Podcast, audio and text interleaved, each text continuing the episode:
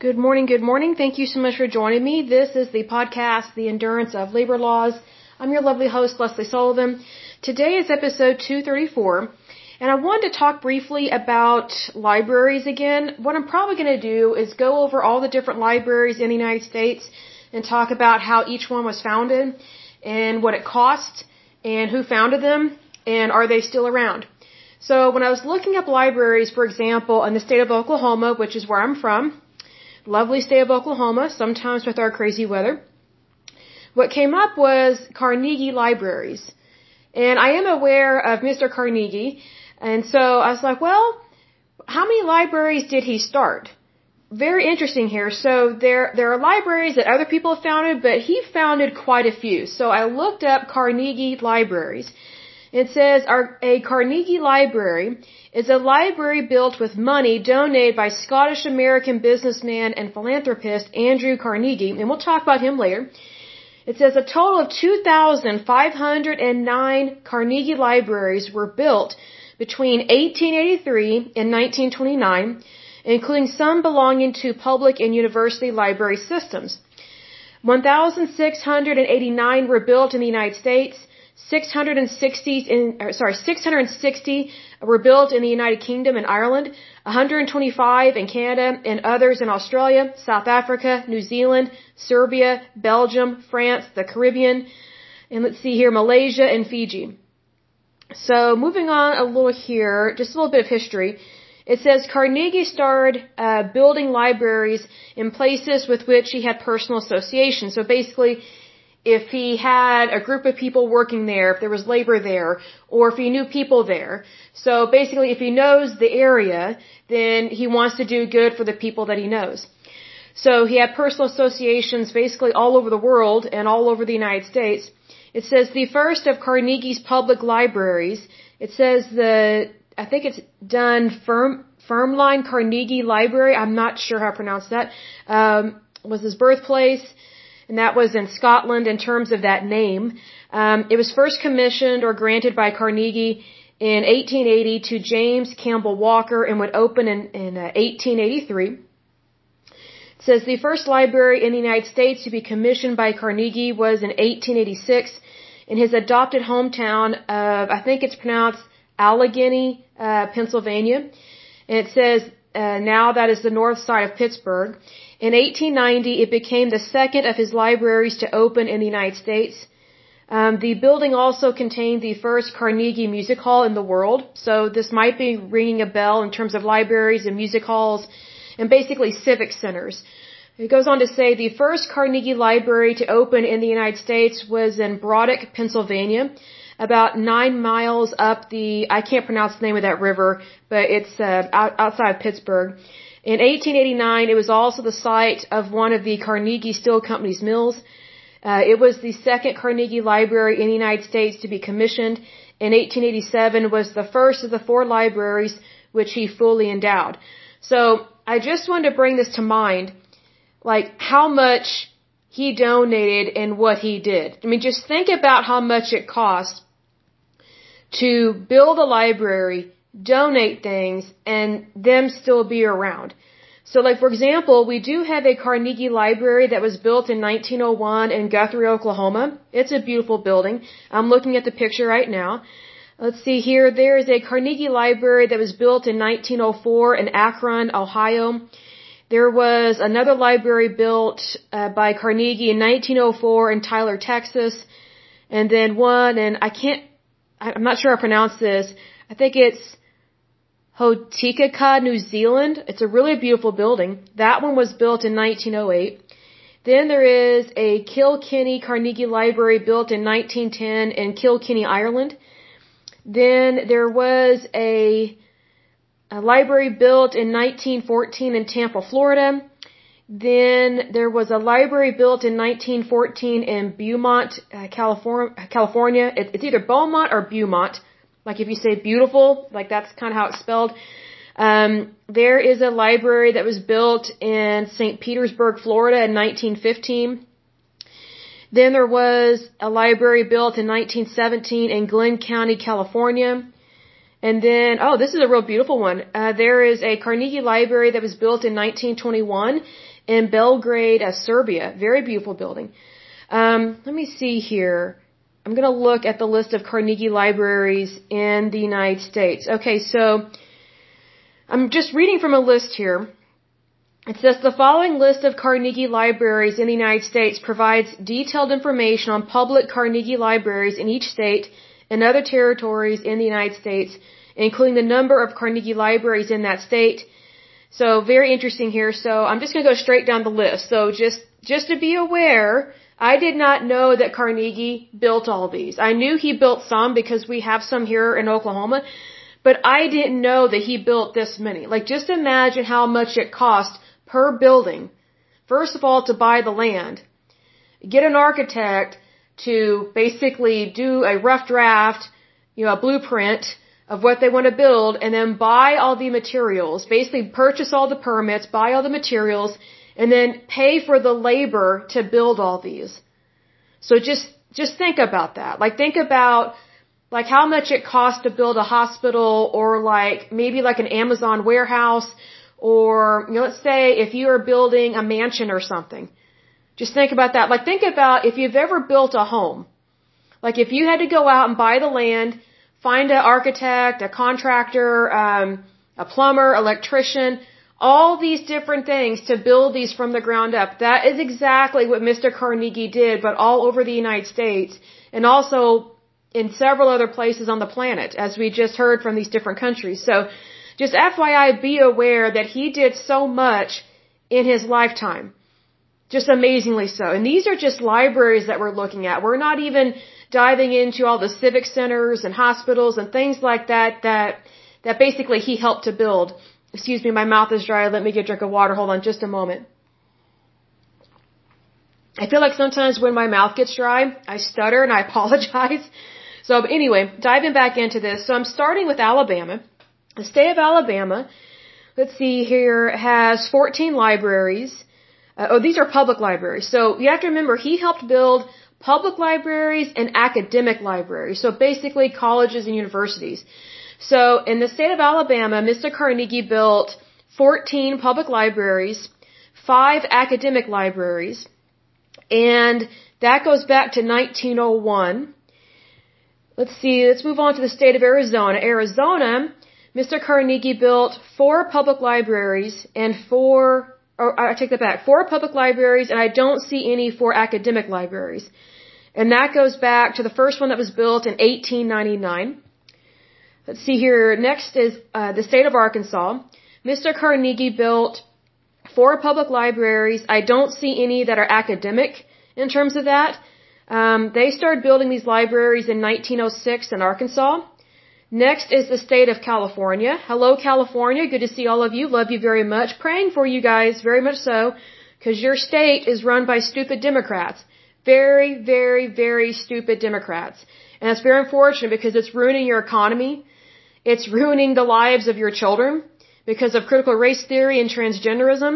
And it's also making it very difficult, it's making it very difficult for people to get jobs and to keep jobs. And also, the powers that be in California, these good for nothing bureaucrats, they're messing up the price of housing out there.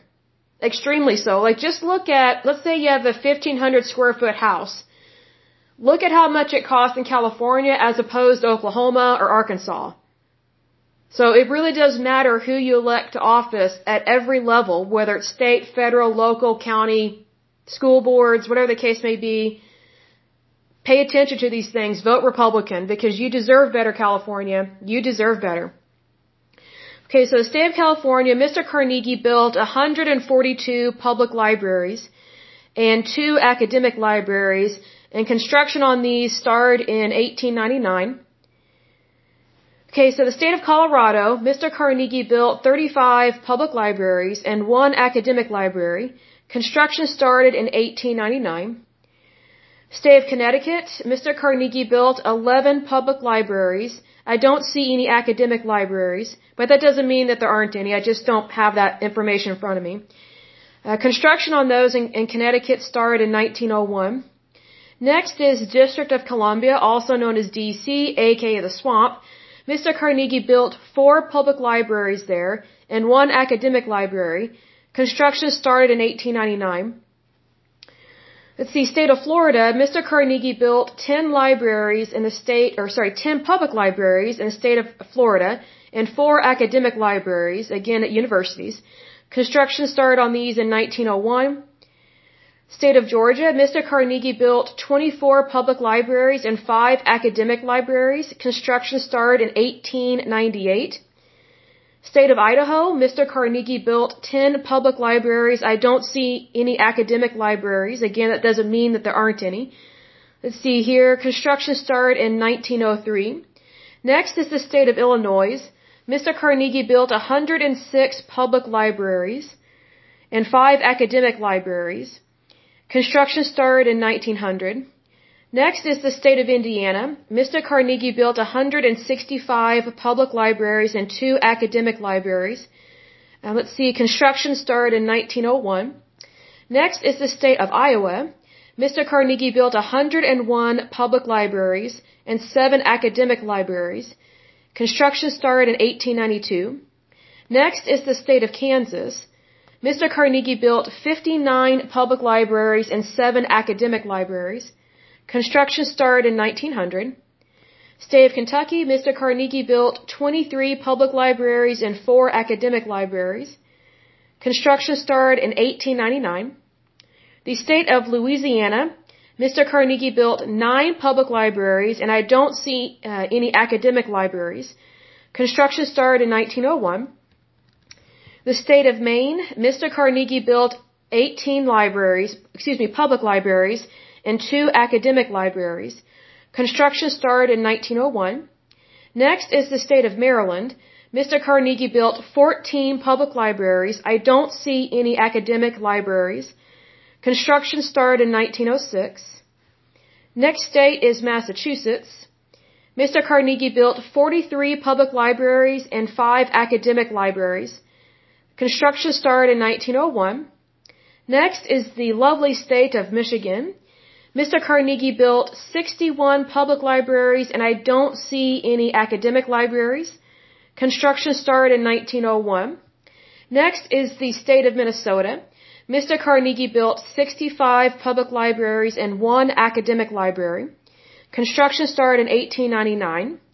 Next is the state of Mississippi. Mr. Carnegie built 11 public libraries and two academic libraries. Construction started in 1904. Next is the state of Missouri. Mr. Carnegie built 33 public libraries and two academic libraries. Construction started in 1899. Let's see, next one is the state of Montana. Good to see you there. Mr. Carnegie built 17 public libraries and I don't see any academic libraries. Construction started in 1901. Next is the state of Nebraska. Mr. Carnegie built 69 public libraries and construction started in 1899. Next is the state of Nevada. Mr. Carnegie built one public library. Construction started in 1902. Next is the state of New Hampshire. Good to see you guys. Mr. Carnegie built nine public libraries and one academic library. Construction started in 1902. Let's see, next is the state of New Jersey. Good to see you guys. Mr. Carnegie built 36 public libraries and construction started in 1900. Next is the state of New Mexico. Mr. Carnegie built three public libraries and construction started in 1902. Next is the state of New York. Now this is just overall New York, okay? In New York, Mr. Carnegie built 106 public libraries and three academic libraries. Of those libraries, 66 public libraries were built in New York City alone. Let's see here. And construction started in 1899. Now here's the thing, it says New York City alone, but I don't know if that just means within a certain circumference or if it goes out into like suburbia because it's kind of like, you know, where's the dividing line? You know what I mean? Like, for example, I live in Oklahoma City, but I know that if I drive in one direction, I'm technically in Oklahoma City, but I'm also driving into Edmond, Oklahoma. If I go the opposite direction, I'm starting out in Oklahoma City, but I'm going towards Moore and Norman. So sometimes those lines are not always distinct. Because like for example, there was one time I lived in the city. I lived in I lived in Oklahoma City, but I think I had either Moore. I'm trying to think. No, I think it was Edmond Utilities. So it's one of those things like you can live in a certain area code or zip code or whatever, but it's not always definitive of where, strangely, where you actually live. So like, for example, um, if you live out in the boonies, let's say, for example, you have an Oklahoma City address, you have a Mustang telephone number, but your utilities um, go through even somebody else. So there, there's so many different things going on with that. And maybe that doesn't happen in your state, but in Oklahoma, that's very common.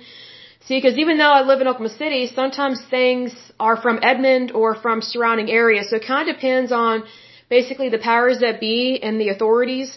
I don't mean the authorities like law enforcement per se, but I'm just saying like people that are in charge of different companies and things like that. Because, you know, like for example, like I currently live in an apartment and, you know, you would think that since I live in Oklahoma City, my utilities would go through the city of Oklahoma City. They don't. They actually go through, um, let's see, previously they went through some stupid company based out of, I think it was either Utah? Trying to remember. Some company that we can't stand because they jacked up our bills and our rates. So, not a big fan of that at all. Uh, but anyway, side note, sometimes you don't really know who's getting your money. They just expect you to pay it. so, kind of crooked. But anyway, um, next state is North Carolina. Mr. Carnegie built 10 public libraries and 6 academic libraries. Construction started in 1901. Let's see, the state of North Dakota, good to see you guys. Mr. Carnegie built 8 public libraries and 3 academic libraries. Construction started in 1901. Next state is Ohio. Mr. Carnegie built 106 public libraries and 7 academic libraries. Let's see here, construction started in 1899. Next is my home state of Oklahoma. Mr. Carnegie built 24 public libraries and one academic library. Construction started in 1899. Next state is Oregon. Good to see you guys. Let's see here. Mr. Carnegie built 31 public libraries and one academic library. Construction started in 1901. Next state is Pennsylvania. Good to see you guys. Okay, so overall in the state of Pennsylvania, Mr. Carnegie built 59 public libraries and 9 academic libraries. In terms of Allegheny, if I'm pronouncing that correctly, that county, uh, there were 19 public libraries in that county, and then in Philadelphia alone, there were 25 public libraries there. In terms of Allegheny County, there, there are two academic libraries that Mr. Carnegie built there, and then he built one academic library in Philadelphia. Construction started in 1886. Next is the state of Rhode Island. Uh, Mr. Carnegie built one public li- sorry, I take that back, one academic library. And that construction started in 1905, so I don't see where he built any public libraries unless this information is outdated.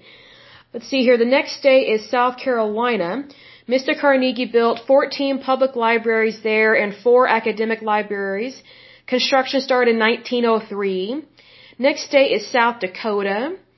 Let's see, Mr. Carnegie built 25 public libraries and two academic libraries. Construction started in 1901. Next is the state of Tennessee. Good to see you guys. Let's see, Mr. Carnegie built 13 public libraries and 7 academic libraries. Construction started in 1900. Next is the state of Texas. Good to see you guys. Okay, oh, and a big shout out to Senator Ted Cruz. I've been watching some of your videos of when you're on, uh, what's it called, not panels, but committees and stuff. Thank you so much, Senator Ted Cruz, for calling out these hypocrites and these crazy liberal nutbags, that's what I call them, um, that are ruining America and they don't understand what it means to have a democracy and to have capitalism and to have freedom. They just want to squash it. So thank you for calling out the people that you interview and that you ask questions to. And I'm so grateful the information that you make public because the American people, we need to be aware of this stuff. So I thank you very much for your service and all that you do. I greatly appreciate it. So, but anyway, state of Texas. Let's see here. Mr. Carnegie built 32 public libraries and one academic library. Construction started in 1898. The next state is the state of Utah. Good to see you guys there. Mr. Carnegie built 23 public libraries and construction started in 1901.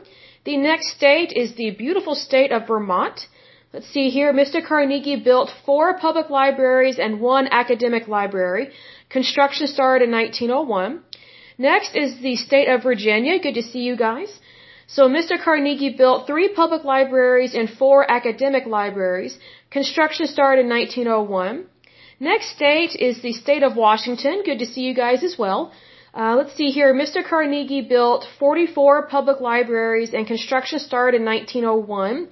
Next is the state of West Virginia. Good to see you guys as well. Mr. Carnegie built three public libraries and one academic library. Let's see, construction started in 1901. The next state is the state of Wisconsin. I think that's the state of cheese. I love cheese. It's one of my favorite things to eat, especially goat cheese. That's one of my favorites. I do have favorite cheeses. I don't like the cheese that is like, what are they, peppercorns? It has something in it that makes it spicy. Whatever that cheese is, I'm not a fan of it. I just don't. Oh no, I'm I'm very picky about my cheese, and I don't like spicy cheese. It just doesn't make me feel very good. I mean, if I'm gonna eat something spicy, I would prefer to eat like Chinese food or Indian food, preferably curry, but not like super spicy. Like even the mild dishes that are Indian food can give me heartburn. Like the people in India, I don't know how they eat such spicy stuff. They they must start trying out those spices when they're babies because they definitely have built up a tolerance that I do not have. But anyway, State of Wisconsin, lovely cheese place. I love it.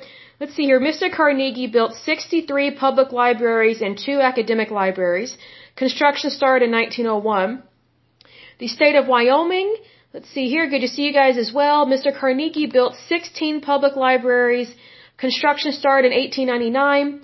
And the next state is Hawaii. Good to see you guys. You guys have wonderful weather and beautiful beaches. My goodness.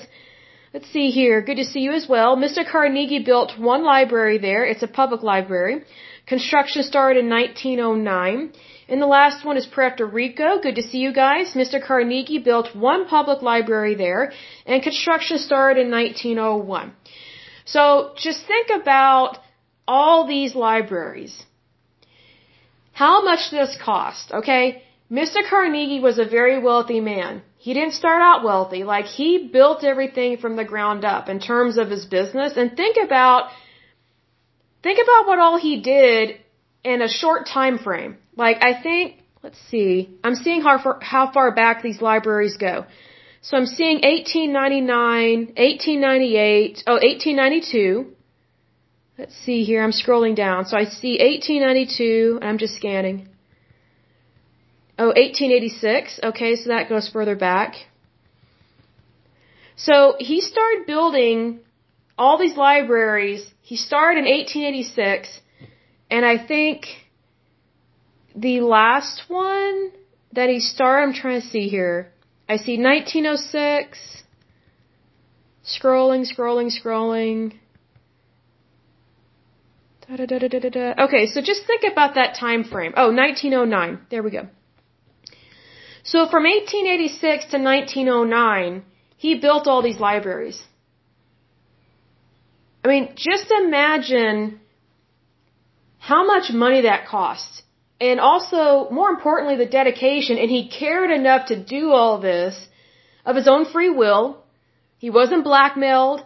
You know, it's not like the Democrats twisted his arm and said, hey, you, you need to build all these or we're going to put you in prison or something. Like, he did this of his own free will out of the goodness of his heart. That is amazing. So for those that say that rich people don't care, you know, I think that's too broad of a statement.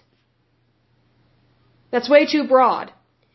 And if you're going to say that rich people don't care, I think you need to check yourself first on that. Because here's the thing, rich people do care. So think about this way, Mr. Carnegie, he paid a bumper crop in taxes, okay? A bumper crop. These were built with monies after taxes are taken out. Because that is philanthropy. Meaning, it's not something that the government is paying you to do. So he's doing this out of the kindness of his heart. He didn't have to do this. He could have just sat on all of his money. He could have sat on all this knowledge and just he could have just decided not to contribute anything to society. But he contributed a lot. A lot. And I want to make this point. How many poor people, I'm not against poor people because I've been poor. I've been there. So here's the thing. How many poor people do you know that have built a library? Like what Mr. Carnegie has done and has built this many. Like, here's the thing. I'm trying to think how to say this without well, there's really, I'm just not going to worry about hurting people's feelings. I feel like our society has gotten so sensitive that now I feel like I need to pull back, and I'm not going to pull back anymore. I, I just feel like I've gotten into a bad habit of, like, trying to appease super sensitive morons, and they're not super sensitive to me. Like, they don't care about, you know, what, what I think is right and wrong and what offends me, so why should I care? But anyway, so here's the thing. Poor people don't build things.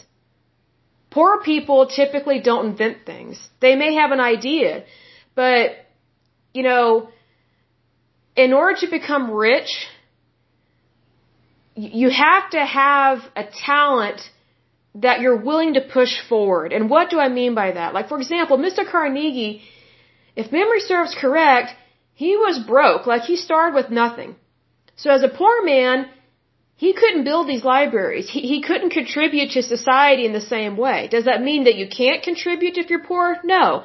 Everything you do on this earth matters. But what I'm saying is that Mr. Carnegie, he gave back when he had the opportunity to give back. Poor people and sometimes the middle class, they can't give back as much as someone that's rich. Does that mean they shouldn't do anything? No, I'm not saying that at all. I'm saying that we need to be appreciative of what people do with their money when they don't have to do it. That's my point.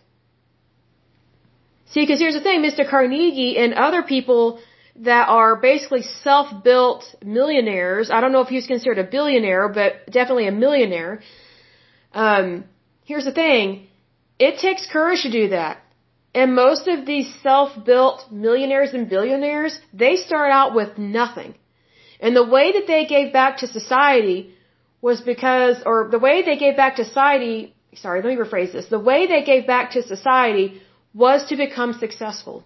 And they didn't give up. And it was hard work. Like just think about the time frame from 1886 to 1909. Penicillin had not been invented yet. Like, like we didn't have antibiotics. Antibiotics did not come out until like the 1940s. And also, this is pre, I would say, um, there were two flu epidemics that occurred in the 21st century, and this was prior to that. But those are just the epidemics that we hear about. Like there were childhood diseases that were killing people's children. So, you know, all you know vaxxers out there, you need to really take into, into consideration, I would say that, you know, back in the day, you didn't have a choice whether or not your child got sick or not, or if they died or not. They just did. Because childhood diseases typically killed a lot of children, or deformed them, or maimed them, or made them mentally retarded. So that's why I just am really impressed with someone like Mr. Carnegie because he did so much during a very interesting time in our history. It's pre World War II. It's pre World War One. It's pre uh, flu epidemics. And just think about all the technology that has not been invented yet, but look at all the work that he did and that he paid for. And also, those are just the libraries in the United States. You know, let me take a look at the other ones. Let's take a list, uh, look at the list in Europe. Okay, let me see here if it will list it. Okay, so there's quite a few. Okay, so here we go. So Belgium, there is a Carnegie Library built there. It was built in the 1920s for the University of Leuven, if I'm pronouncing that correctly.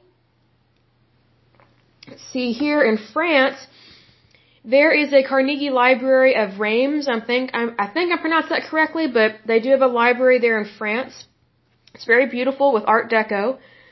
That one was finished in 1927. In Ireland, he built a ton of libraries. So in Cork, he built three libraries. Let's see here. One on Anglesea Street, Ash Street, and Mill Street. Then in Dublin, my goodness, he built quite a few.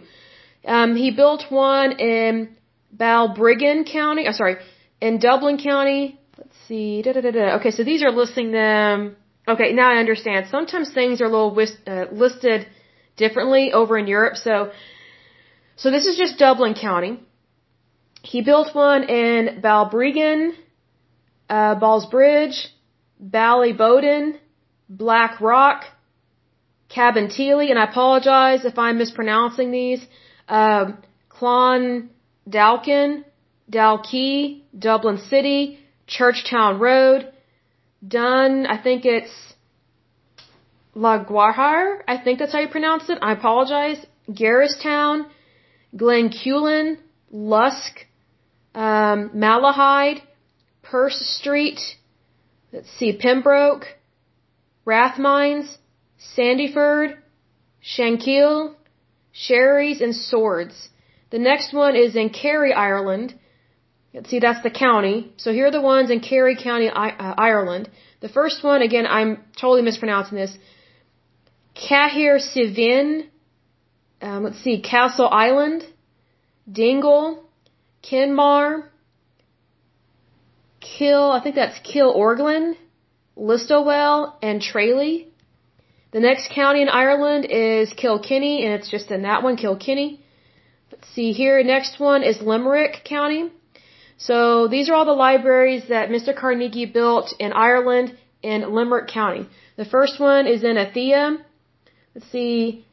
Askeaton, Ballyhahil, Ballysteen, Broadford, Cloncaw, Crow, Fina, Kilcolman, I think it's Kildemo, Limerick, Newcastle West, Pallaskenry, Rathcaille, Shaughnagolden.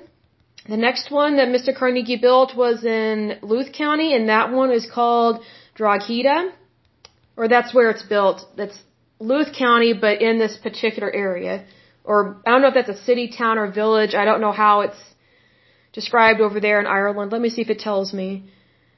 Okay, so Drogheda is an industrial and port town in the county of Louth on the east coast of Ireland. And it is about 35 miles north of Dublin. Okay. So the next county in Ireland where he was building libraries, okay, so is Waterford. So here are all the different places where he built a library in the county of Waterford, Ireland. It's Ballyduff, Cappoquin, Lismore, Tallow, Waterford, Next one is Wicklow, and within that county, he built three libraries, one in Bray, Enniskerry, and Greystones. Then he built a library in the Netherlands, Serbia, and then let's see, oh, let's, let's talk about the United Kingdom. Okay, so in England, just in London alone, Mr. Carnegie built the Brentford Library, Bromley, Crofton Park, um, Cubitt Town, Custom House, Deptford, Enfield. Let's see here. I wonder if these are listing libraries or if it's just projects. Well, it says they're libraries, but one of them is near a highway. So these names might be a little funky. Okay, so let's see here. Next one is Hanwell, Hernhill, uh, Homerton, King's College, Kingston upon Thames, um, let's see here, Manor Park, New Cross, Sydenham, Teddington, Thornton, or Thornton Heath, Twickenham, I think it's Walthamstow, and then Birmingham, and there's some listed under there, Ashton Cross, Bartley Green, Birchfield, Erdington, uh, let's see, Kings Heath, Kings Norton, Northfield Library, Rednall, Selly Oak Library, Stirchley, and then underneath Coventry is Earlsdon Library, Foles, I think it's Foleshill Library or Foles Hill Library, then Stoke Library.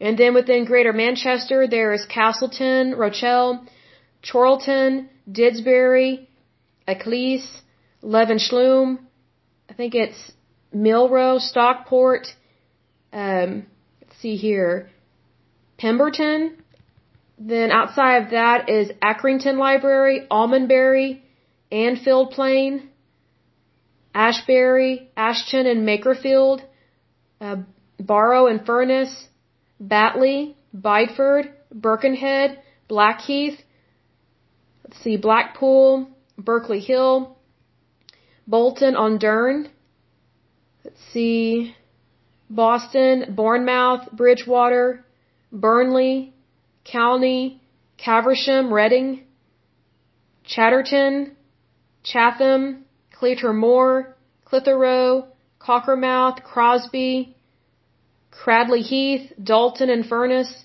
Dartford, Darwen, Derby, Eastbourne, Eastleigh, Erith, Folkestone, Farnworth, Fenton, Staffordshire, or Staffordshire, however you pronounce that, Gainsborough, Garnston, Goole, uh, Gorleston on Sea, Grantham, Gravesend, Grays Free Library, Great Yarmouth, Hartlepool, Harrogate, I think it's Haslingden, Hove, Howthwaite, Hull, Ikeston, Ipswich, I think it's Irchester, Keighley, Kendal, Kettering, Kingsland Library, Knutsford, Langley, Leicester, Loughborough, Lincoln, Littlehampton, Lowestoft, Luton, Mansfield, Melton, Mowbray, Middlesbrough or Middlesbrough, Neston,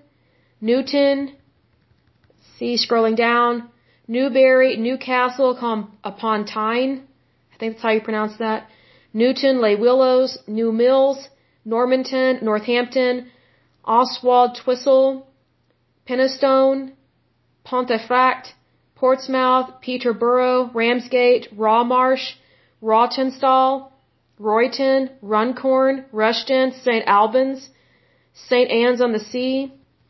Scrolling down, see Sandsdown, Scunthorpe, Sefton Park, Liverpool, Sevenoaks, Shirley West, Yorkshire, Skipton, North Yorkshire, Solon Carnegie Library, Southend on Sea, Sowerby Bridge, Stemford, Lincolnshire, Stapleford, Nottinghamshire, Stourbridge, Stratford upon Avon or Avon, uh, Sunderland, Taunton, Tinsley, Tividale, Toobrook, I think it's Tilsdelsley, Wakeley, Wallasey, Walsall, Wakefield, Wednesbury, Weston, Houghton, Work, uh, Workington, and then Worthing. And then in Scotland, there are several there as well.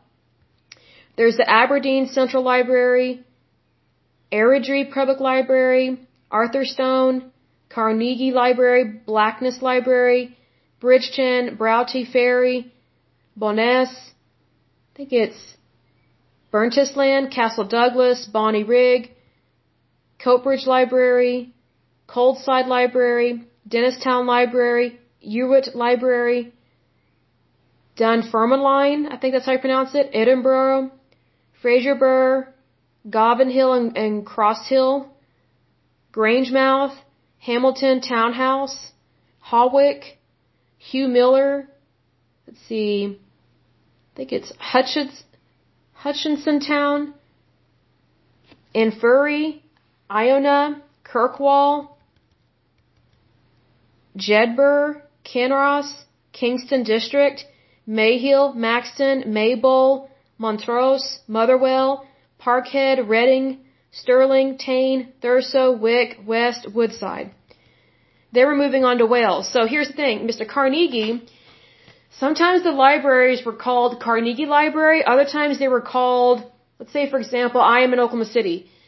If it wasn't named after him, sometimes he just granted them funds so it would be called like the Oklahoma City Public Library as opposed to the Carnegie Library, but he built both because they would both be considered public libraries. Now we're moving on to Wales. So here are all the libraries, excuse me, that he built in Wales. Aberconade, Abergavenny, I think it's Ab, oh my goodness, Aberystwyth, Bangor, Barry, Brigand, another name I can't pronounce, and then Buckley, Canton, Cathays, Church Village, Coed Poeth, Colwyn Bay, uh, Chryseith, another name I can't pronounce, uh, Dolaus, Flint, I think it's Landrinidad Wells, I think it's Land, uh, what is this? Landudno, I think it's Merthyr Tydal, Newport, Benarth, let's see, Penydarren, Pontypool, Rhyl, Skewen, Talbach, Trechion, Treharris, Whitchurch, and Wrexham. See here. The, in the last group that he built is in Northern Ireland. So let's see here. Bangor, Belfast, Belfast, Belfast. So he built three different ones in Belfast. Derry, Downpatrick, Portadown, Lurgan, and Larne.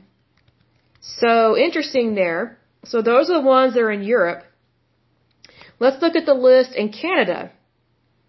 Alright, so he built a library in Amherstburg, Ontario.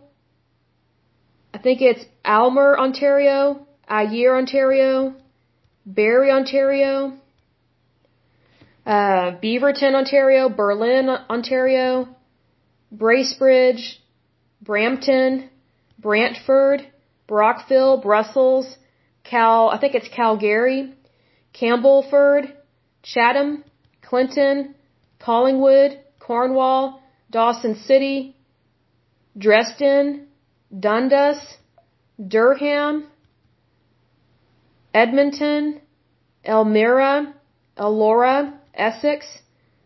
I think it's Exeter, Fergus, Forest, Fort Frances, Fort William, Cambridge, Glencoe. I think it's Goderich, Ontario, if I pronounced that correctly.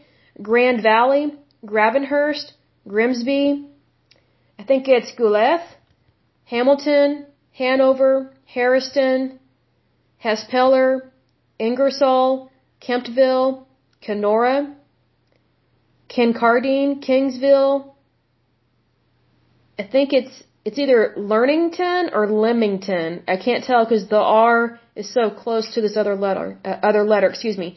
Lethbridge, Lindsay, Listowel, Lucknow, Markdale, uh, Meryton, Ontario.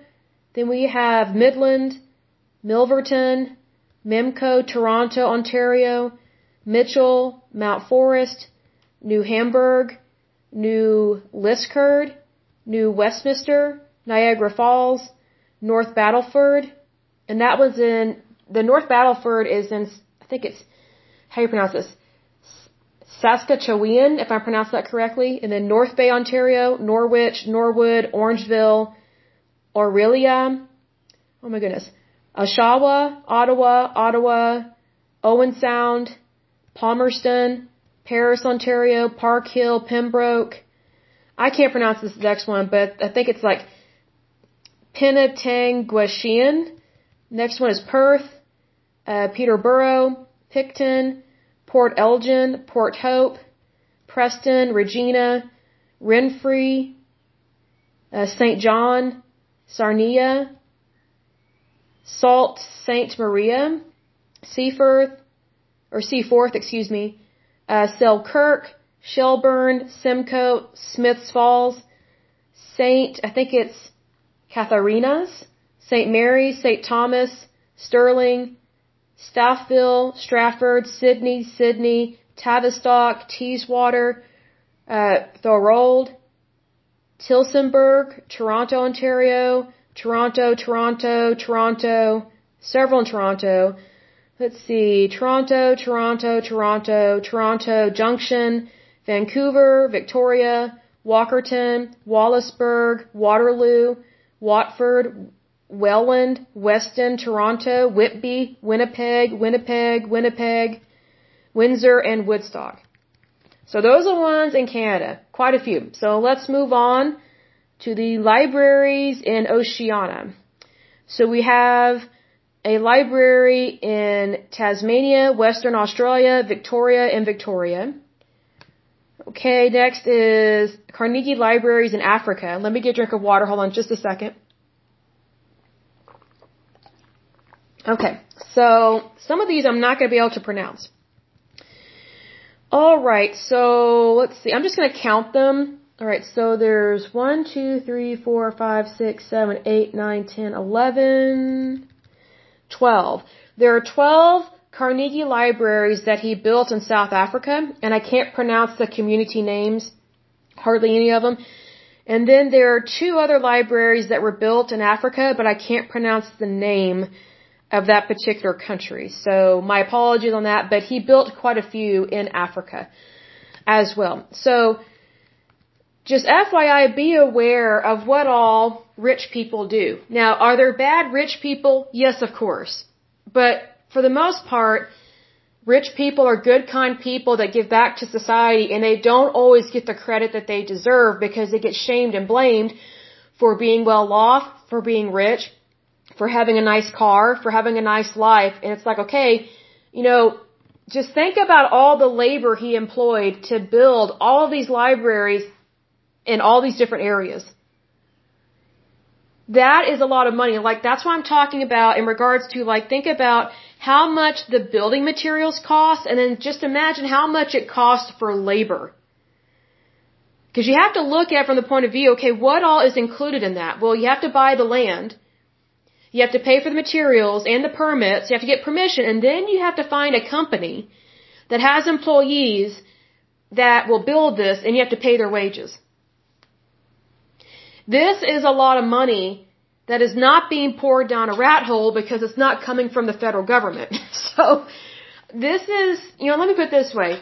I wish more rich people had more of their own money because they invest in people. They get things done.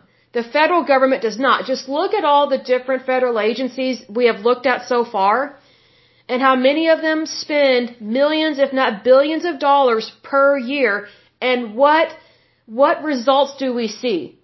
You know what I mean? Like, it's not always evident. I find that to be a problem.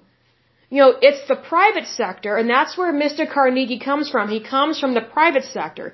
It's the private sector that built all this. It's the private sector and capitalism and democracy and freedom that gave him the ability to make money in his trade and to make a profit and then to give back. That's the American way, and that's also God's way of doing things. You know, what's interesting is that, you know, our Heavenly Father, all He ever asks in terms of a tithe is 10%. Look how much Democrats want to tax the American people. If AOC had it her way, she would raise taxes to 60%. I mean, who does she think she is? God? I mean, here's the thing. God only asks 10%. And He's our Heavenly Father. He's the God of Abraham, the God of Isaac, the God of Jacob, the God of Joshua. I mean, just think about that. The God that made everything, created all of us, created the planet, the solar system, the universe, all of it. All He asks of us is 10%. But look how much our government takes from us and demands from us. Like this is ridiculous. Like when you think about when you think about, excuse me, when you get paid, the government gets their pound of flesh first because taxes are taken out of your check first before we even get to tithe to God first. That's why I tithe off of the gross income, not after the fact. I don't tithe off of basically after what the government took. I pay my taxes and I pay them fairly and I pay them immediately. But I tithe off of the gross income. Because I value my relationship with my Heavenly Father. And that's not being religious, that's just saying it like it is. See, the God of Abraham very much wants to bless us just like he blessed Mr. Carnegie. And that is a blessing. But if you don't believe in God, and if you think it's appropriate to shame and blame people for being successful, you're making it very difficult for God to bless anyone, especially yourself. Hatred does not bring you rewards. Spite does not lead to success. Was Mr. Carnegie perfect? No. Not by any means. Was he evil? No, I don't think he was. He did a lot in his lifetime that hardly anybody else has ever done on the face of this earth. That to me is amazing and that shows me his true character, that he actually cares about people. Because if he didn't care about workers, he wouldn't, he wouldn't have had a company and he would not have continued to employ people and to provide them with a way to, you know, support their family and to have access to food, water, and shelter. If he did not care about people, he would not have built all these libraries all over the face of the earth and freely donated this stuff. He didn't charge people to build a library. He paid for it. He paid for the land, the building, you know, the materials, and the labor. I just don't understand what some of these idiots have to complain about. You know, maybe we should do some episodes about about the background of some of these people that have been very successful in the United States. Because I think if you understand where someone came from, then you're not jealous of what they had or what they have, and you're not jealous of what they did or what they do. Like, you know, it's very rare that I agree with movie stars on anything, but I will say this. They rightfully earned that money. I think some of them are overpaid, and I don't always like their work because some of their work is very vulgar and grotesque to me. But here's the thing. When someone does a job, they deserve to get paid. That's just how it is. And if they happen to make millions a year, God bless them. I pray that they're paying their taxes. But I don't want them to be overtaxed. Because I don't care for our federal government to feed off of people like a big fat tick, which is exactly what is happening with these federal agencies and the incompetent people that are in charge of them. And a lot of these people that are in charge of these federal agencies, they are appointed. That's why it's so important to have Republicans be voted into office because they typically appoint really good people. They appoint people that understand freedom, democracy, and capitalism, and they're not going to use and abuse the taxpayers' money. You see, because it's supposed to be an honor to serve in public office. It's supposed to be, you know, you are giving of your time because you're being taken away from the private sector. You're still earning a living in the public sector, but whenever you serve in public office, you're supposed to be a servant.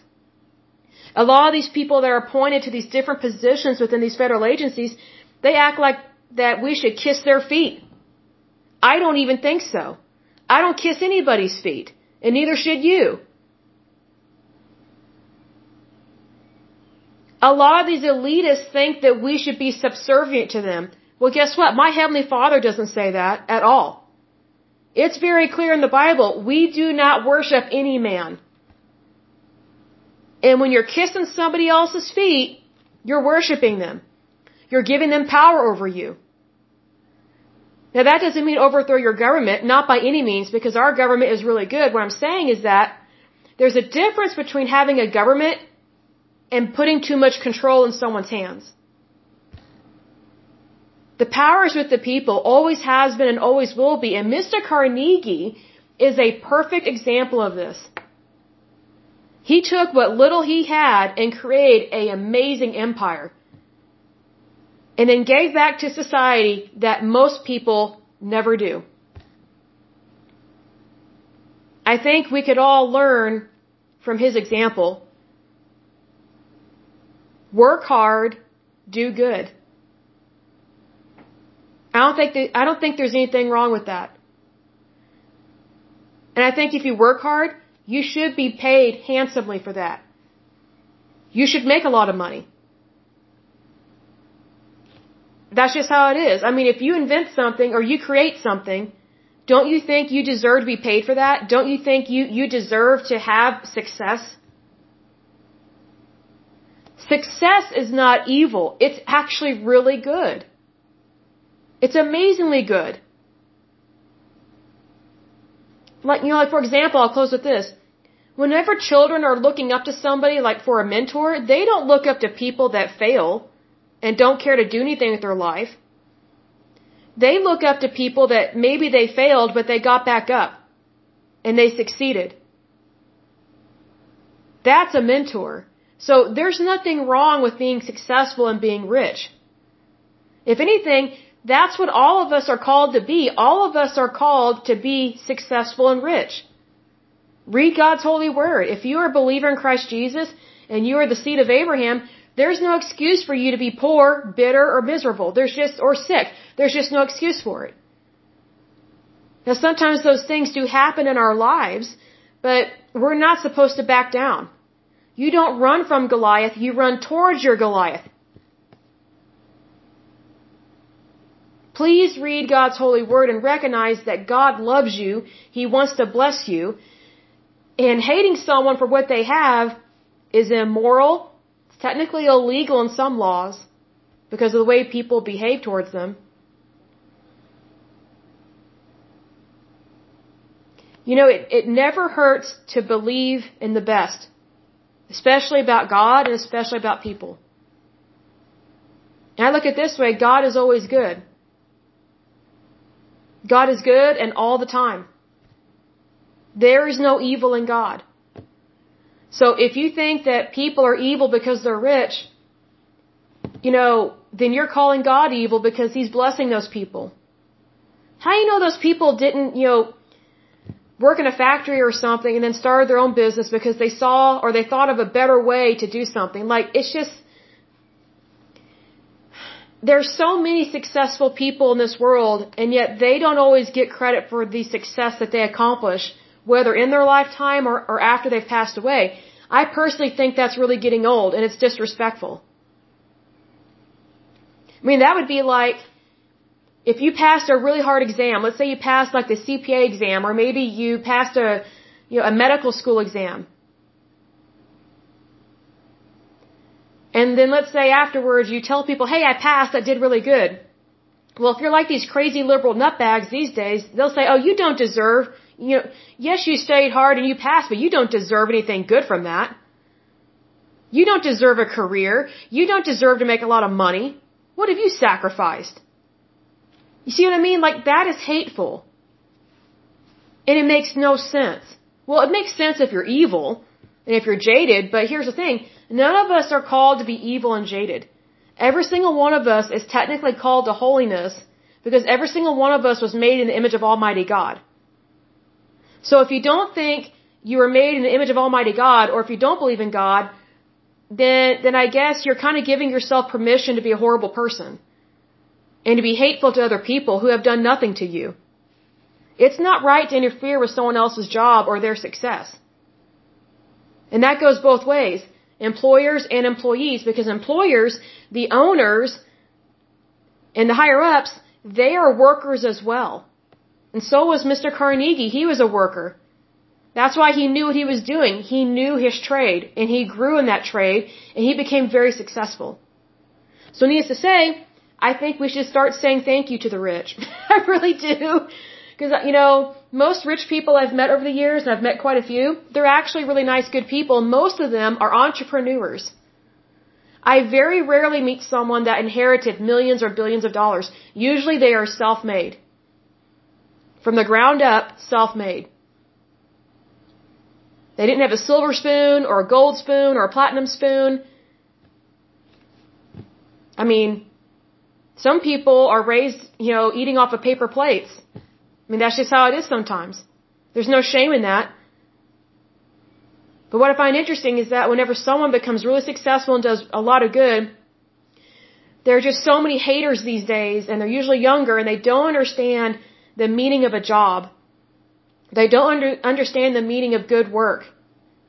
They don't understand currency. They don't understand banking. They don't understand finances. And it's like, okay, if you don't understand any of those things, who are you to who are you to critique someone that is doing really well in life and actually understands those things? And because they actually understand those things, that's probably why they're doing really well. It's because they're educated. And most of the time, these people are self-educated. They did not get their so-called great education from a university. Because a lot of universities these days, at least in the United States, they're just brainwashing centers. You know, here's a clue. Brainwashing will always hinder your success. Always. Because you don't know the truth. And if you don't know the truth, pretty much you're screwed. That's just how it is. So needless to say, we really need to be, how to describe this? Well, we need to be genuine. We need to be genuine and we need to be honest and we need to give credit where credit is due. Because I think when you don't give credit where credit is due, you're not being genuine and you're being dishonest. You're saying that person doesn't deserve what they actually deserve. I mean, if we don't think people deserve to be successful, why do we still have the Olympics? Why do we give out gold, silver, or bronze medals? It's to determine who worked the hardest and who did the best. And then honor them and respect them for that and reward them for that. I think that's a given. I would think that would be obvious, but sometimes I think people have forgotten what it means to actually be successful. So needless to say, please don't be brainwashed. Practice freedom of thought. Choose your thoughts wisely. Choose your behavior wisely and choose what you support and endorse very wisely. Because whatever you endorse or agree with, it directly reflects you, whether good, bad, or ugly. So I pray that it's good. I pray that it is conservative and smart and wise, and I pray that it's Christian. I truly do pray that for you. But I will go ahead and end this podcast, but as usual, until next time, I pray that you're happy, healthy, and whole, that you have a wonderful day and a wonderful week. Thank you so much. God bless and bye bye.